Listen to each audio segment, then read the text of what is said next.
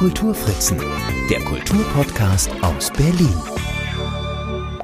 Hallo, mein Name ist Marc Lepuna und dies ist die achte Episode meines Berlin Kultur Podcasts. Heute steht einer der bedeutendsten Architekten des 20. Jahrhunderts im Mittelpunkt, Ludwig Mies van der Rohe. Der Sohn eines Steinmetzes, 1886 in Aachen geboren, zog nach einer ersten Anstellung als Zeichner für Stuckornamente nach Berlin, um in verschiedenen bekannten Architekturbüros Erfahrungen sammeln zu können. 1907, im Alter von nur 21 Jahren, durfte er sein erstes Gebäude errichten, das Haus Riel in Potsdam-Babelsberg. Ein durchaus konventionelles Wohnhaus, dem in den nächsten Jahren noch weitere folgen sollten. 1921 machte er dann mit einem Entwurf eines an der Friedrichstraße geplanten Bürohochhauses von sich reden, weil er eine vollständig verglaste Fassade vorschlug. Heute ganz normal, damals wirklich eine Sensation. 1923 realisierte er dann erste Gebäude in moderner Formsprache und erhielt fortan europaweit Aufträge. Das letzte Wohnhaus, das Mies van der Rohe in Deutschland errichtete, bevor er 1938 in die USA emigrierte, entstand in Berlin Alt-Hohenschönhausen auf einem Wassergrundstück am Obersee. Heute ist der L-förmige, einstöckige Ziegelbau mit seinem Flachdach und seinen großen Fensterfronten als Mies van der Rohe Haus bekannt. Ihn umgibt ein großzügiger grüner Staudengarten, in dessen Zentrum ein alter, ausladender Lindenbaum steht. Ja, und unter diesem sitze ich nun. Jedoch nicht allein, sondern zusammen mit Dr. Vita Noack, der Leiterin des Mies van der Rohe Hauses. Vielen Dank, dass Sie sich die Zeit nehmen für dieses Gespräch. Frau Noack, als das Haus gebaut wurde, was war das hier für eine Gegend? Ähm, das Haus wurde 1932 von Mies entworfen und äh, 32 äh, äh, wurde auch schon angefangen mit dem Bau. Im Sommer, im Herbst 32 und im April 33 ist das Haus fertig geworden. Also das war wirklich eine ganz kurze Zeit und sehr ungewöhnlich für Mies. Diese Gegend ist, das ist ja das Haus befindet sich auf einem Doppelgrundstück am Obersee befindet sich sozusagen an einem ähm, Wassergrundstück. Es ist ein Wassergrundstück, das ist ganz toll. Ähm, äh, und, und dieses, äh, dieses Gebiet um den Obersee herum ist sozusagen so eine Landhaussiedlung, die um 1900 äh, ein bisschen früher angelegt wurde. Also da wurde diese Gegend überhaupt erstmal parzelliert und als Landhaussiedlung angelegt. Und in der Fachliteratur bezeichnet man das Haus auch als Landhaus Lemke. Schöne Alliteration, muss man sagen, Landhaus Lemke. Er war ja damals schon Direktor des Bauhauses, als er das hier errichtet hat. Konnte man sich einen Mies leisten oder muss man, musste man sehr wohlhabend sein, wenn man ein Haus ausgerechnet von Mies, das ist ja auch eine Entscheidung. Wenn ich mich in der Gegend umschaue, es sind ja doch alles eher dann Bauten, die ein bisschen traditioneller wirken hier im Dreh. Also äh, wie kam denn das damals an, als das Ehepaar Lemke sich hier diesen Bau von diesem Baumeister hat hinsetzen lassen? Ja, das ist eine wichtige Frage. Also ja, das Haus ist entstanden genau in der Zeit, als Mies Direktor am Bauhaus war. Bauhaus in Dessau wurde geschlossen. Da wurde hier mit dem Bau angefangen. Dann äh, wurde das Bauhaus, die privat, als Privatinstitution weitergeführte Bauhaus in Berlin geschlossen. Da war das Haus fertig. Also es ist wirklich genau in dieser äh, verrückten Zeit entstanden. Das Besondere aber hier an diesem Haus, an diesem Bau ist, dass Lemke sozusagen so eine neue Generation von äh, Baumeister eigentlich verkörpert. Früher hat Mies eigentlich mehr so für Großbürgertum gebaut.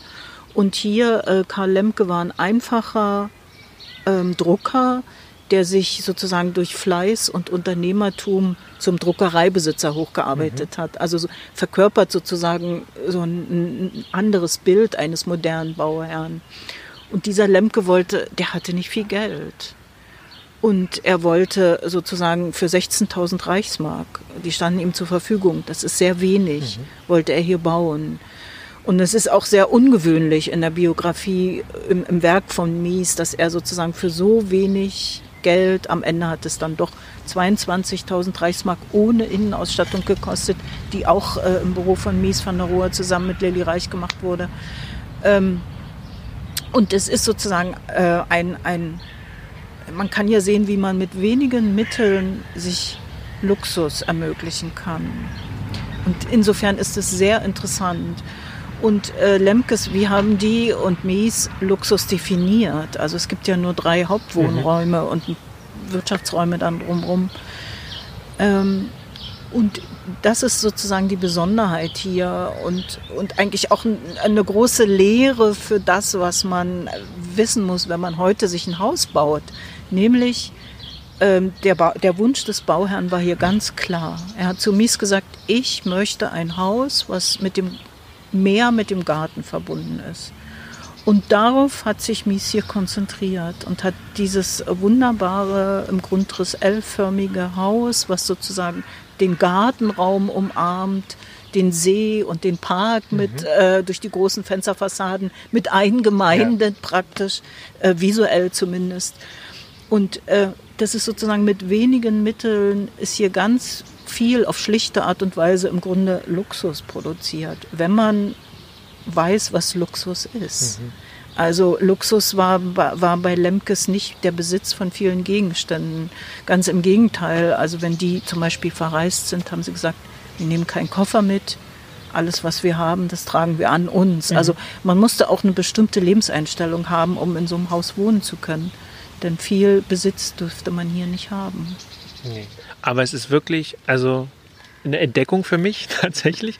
Wie ist denn ähm, so jetzt ganz grob vielleicht mal die Geschichte des, äh, des Landhauses von damals bis heute? Könnten Sie die mal so skizzieren? Ja, die Geschichte ist sehr äh, verrückt und vielseitig und auch oft nicht so schön. Ähm, aber ich mache es kurz. Wann das Haus gebaut wurde, habe ich gesagt, das Ehepaar Karl und Martha Lemke, denn für die wurde das gebaut. Das war ein kinderloses Ehepaar. Ähm, der ähm, Karl Lemke war Druckereibesitzer. äh, für, äh, für diese, äh, dieses Ehepaar konnte hier zwölf Jahre in dem Haus leben, also bis 1945. Dann ähm, hat sich in dieses Gebiet, das war dann ähm, ähm, so eine Art Sperrgebiet, die Rote Armee hat sich jetzt hier niedergelassen, die haben sich in den Häusern ähm, das äh, war noch intakt nach dem Krieg. Es gab keine Kriegszerstörung am Haus. Äh, dann hat sich die Rote Armee hier in diesem Haus eine Motorradgarage errichtet.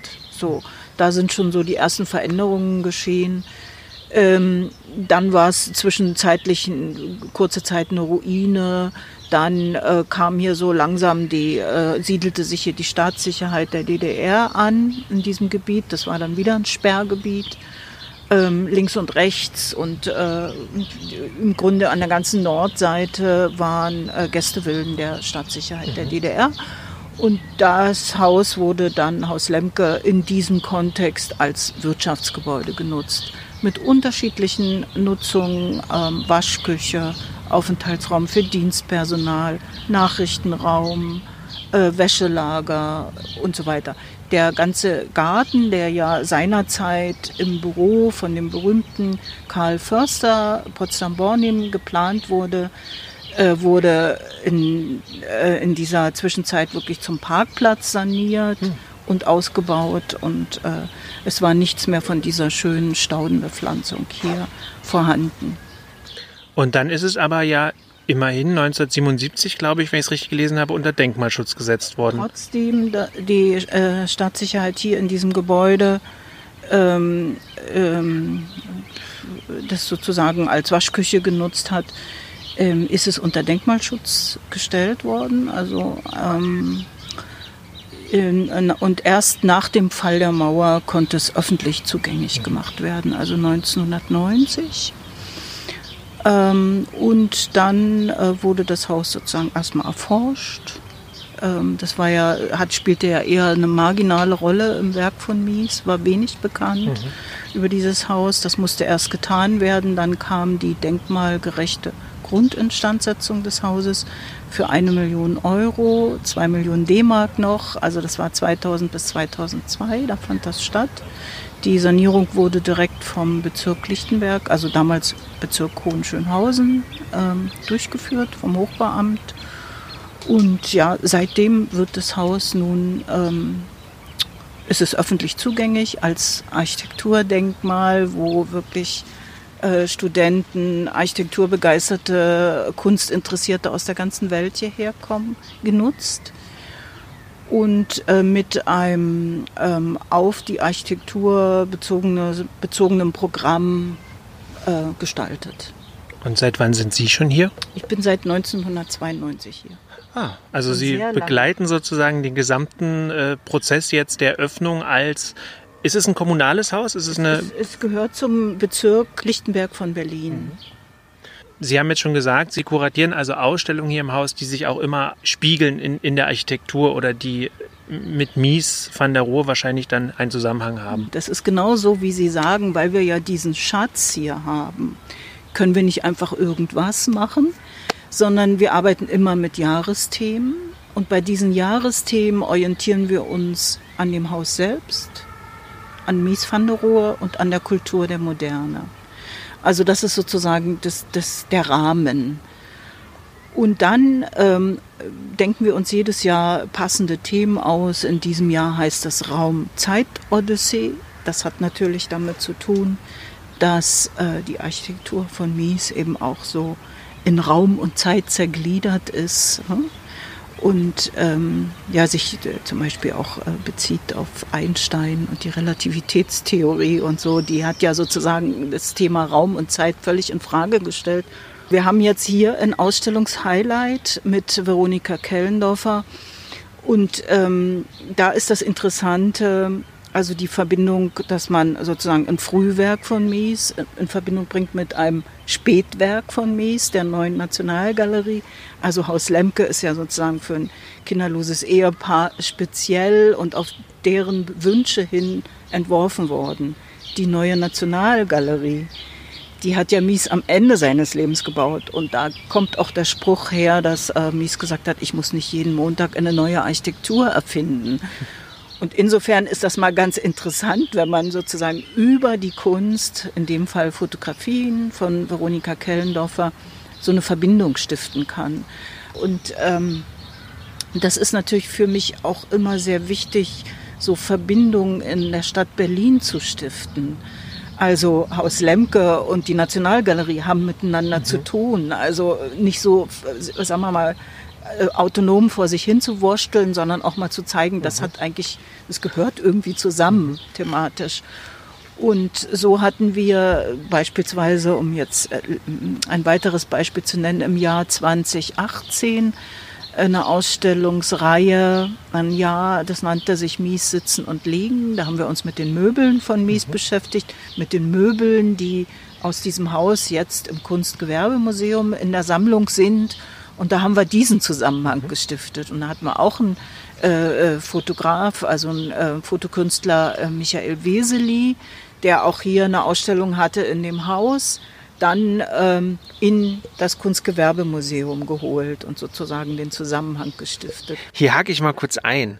Weseli, das hatten Sie mir im Vorgespräch kurz erzählt, ist ja wie Veronika Kellendorfer von Joachim Jäger, also dem Leiter der neuen Nationalgalerie, eingeladen worden, das Haus nach der Schließung im Jahr 2015 fotografisch zu erkunden. Und vor allem sagten sie, dass die beiden gleichzeitig dort gearbeitet haben. Ich stelle mir das so ganz spannend vor, äh, in dieser Nationalgalerie, dass so, da ist die so ruhig und keiner ist mehr da und dann kommen so Künstler und entdecken das so für sich und arbeiten auch noch parallel. Das finde ich, das finde ich gerade ein ganz tolles Bild. Ähm, ja, ähm, das ist überhaupt ein, ein, Phänomen. Das ist natürlich klar, jeder wünscht sich, dass das Haus leer ist und dass man das sozusagen besetzen kann. Aber das hat auch wieder viel mit Mies selbst zu tun. Er hat immer gesagt, ähm, wir wissen ja gar nicht, wie die Menschen unsere Gebäude in 100 Jahren benutzen wollen. Deshalb gebe ich mir Mühe, so neutrale Räume zu schaffen, wo die Menschen tun können, was sie wollen. Ne? Mhm. Er hat also nicht vorgeschrieben, hier muss das sein, dort muss das sein. Sozusagen bei Mies ist immer viel Freiheit eingeschrieben. Und das ist auch der Punkt, den die Künstler sehr lieben. Ne? Das ist sozusagen, was der Mies van der Rohe gemacht hat, ist seine Architektur auf die Essenz runtergebrochen, konzentriert und, und gleichzeitig seine Gebäude sind so stark, dass man auch, wenn man da als Künstler arbeitet, gleichzeitig auch eine große Stärke an den Tag legen muss, damit man sozusagen mit dieser großen Ikone überhaupt zurechtkommt. Mhm, mhm, mhm. Und das ist natürlich eine Herausforderung, die jeder liebt. Und äh, gerne damit umgeht. Und unter den modernen Architekten ist es ja letztendlich Mies, der immer noch aktuell ist, also wo sich Architektenschaften, ja. Künstler, Designer an ihm abarbeiten. Und man hat gerade das Gefühl, als wenn so andere langsam so in der Versenkung versitzen. Mies wird immer moderner, immer interessanter. Also jetzt, man kann, mir geht es ja hier auch in dem Programm so im Haus, dass ich immer das Gefühl habe, das Haus hat so viel Potenzial in sich, aus dem man einfach nur schöpfen muss. Man muss nichts neu erfinden, das ist alles schon da. Und das hat eher mit diesem philosophischen Ansatz zu tun, den Mies van der Rohe hatte, wo man äh, sozusagen dieses Gebäude eigentlich so als Ausschnitt, als Teil eines ganz großen Ganzen einfach nur betrachten muss wenn man die neue Nationalgalerie da drin sieht, dann ist das Haus fast wie so ein, wie so ein kleiner Bruder durch diese Grundprinzipien, die er damals schon hatte. Und da komme ich nochmal zu einer anderen Frage, nämlich ähm, jetzt, ich habe nochmal versucht zu recherchieren, was gibt es denn jetzt noch an Miesbauten in Berlin? Mhm. Und tatsächlich von denen, die, äh, die so Mies-typisch sind, sind das eigentlich nur die beiden, oder? Weil das andere, was es noch gibt, sind so ältere Villen, die mehr so historischer aussehen. Mhm. Ja, es gibt äh, tatsächlich in Berlin ähm, noch in der Afrikanischen Straße einen Siedlungsbau von Mies mhm. von 1927, auch sehr schön. Müssen Sie sich mal angucken, wenn Sie Gelegenheit haben. Dann gibt es in Zehlendorf äh, das Haus Werner und das Haus Riel bzw. Fuchs. Ähm, und am Griebnitzsee gibt es drei, äh, das sind wirklich ähm, Frühwerke, die noch nicht so modern aussehen mhm. wie das Haus Lemke. Ja, ja. Ähm, das Haus Urbich, das Haus Mosler und das Erstlingswerk von Mies, das Haus Riel. Mhm. Das, das ist äh, interessant, weil das Erstlingswerk hat Mies van der Rohe für einen Philosophen gebaut, für, Alo, für Alois Riel. Und der war ein äh, Nietzsche-Biograf. Mhm. Und ähm, ich glaube, Mies hat dort sehr viel von diesem philosophischen Geist sozusagen gleich am Anfang seiner Künstlerkarriere mitgenommen. Mhm. Und äh, jetzt nochmal zum Haus selber, zum Anfang. Was wünschen Sie sich für die Zukunft von dem Haus Lemke? Ja, wir, ich, wir haben tatsächlich äh, ganz, ganz viele große Wünsche. Ähm, ich möchte gern, dass dieses Haus ähm, ein bisschen entlastet wird. Das ist sehr klein und mehr Möglichkeiten für Besucher noch eröffnet werden. Also wir möchten gern einen Servicebau hier auf dem Grundstück bauen und möchten sozusagen das Büro aus dem Haus rausholen. Wir möchten gern einen Café haben, einen Bookshop und äh, Aufenthaltsraum für Besucher, die kommen, Besuchergruppen ähm, und sozusagen 100 Prozent Mies van der Rohe Haus gern erreichen dadurch. Also das ist ein großer Wunsch. Ich weiß, der ist verbunden mit viel Geld, aber ähm, alles äh, ähm, sozusagen, man kann nur vorankommen, wenn man auch wirklich was macht. Und die Zukunft muss gestaltet werden und wie gesagt, ich bin jetzt auch nicht mehr lange da und die nächste Generation, die muss dann hier einfach schon mal was Schöneres noch vorfinden. Aber dann drücke ich Ihnen dafür auf jeden Fall die Daumen und vielen Dank für das Gespräch. Sehr gerne, danke.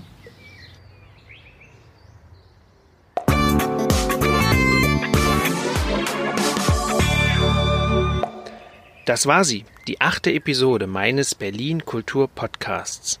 Diesmal mit Vita Noack, der Leiterin des Mies van der Rohe Hauses in Althohenschönhausen. In dem auch als Haus Lemke bekannten bungalowartigen Flachbau an der Oberseestraße werden in wechselnden Ausstellungen Arbeiten nationaler und internationaler Künstlerinnen und Künstler präsentiert, die mit der bestechend schlichten und dabei äußerst starken Form des Hauses korrespondieren. Derzeit sind noch bis 20. Dezember 2020 Glasarbeiten der in Berlin lebenden Künstlerin Veronika Kellendorfer zu sehen, die sich mit der Architektur der neuen Nationalgalerie und des Hauses Lemke auseinandersetzen über die Ausstellung Screen and Thieves und über die Faszination an Mies van der Rohe spreche ich mit Veronika Kellendorfer in der nächsten Episode. Weiterführende Informationen zur heutigen Folge findet ihr wie immer in den Show Notes, darunter einen kompakten Überblick über Leben und Werk des Architekten und natürlich den Link zur Webseite des Mies van der Rohe Hauses, das zu besuchen ich allen unumwunden ans Herz legen möchte. Mein Name ist Marc Lepuna, ich bedanke mich fürs Zuhören.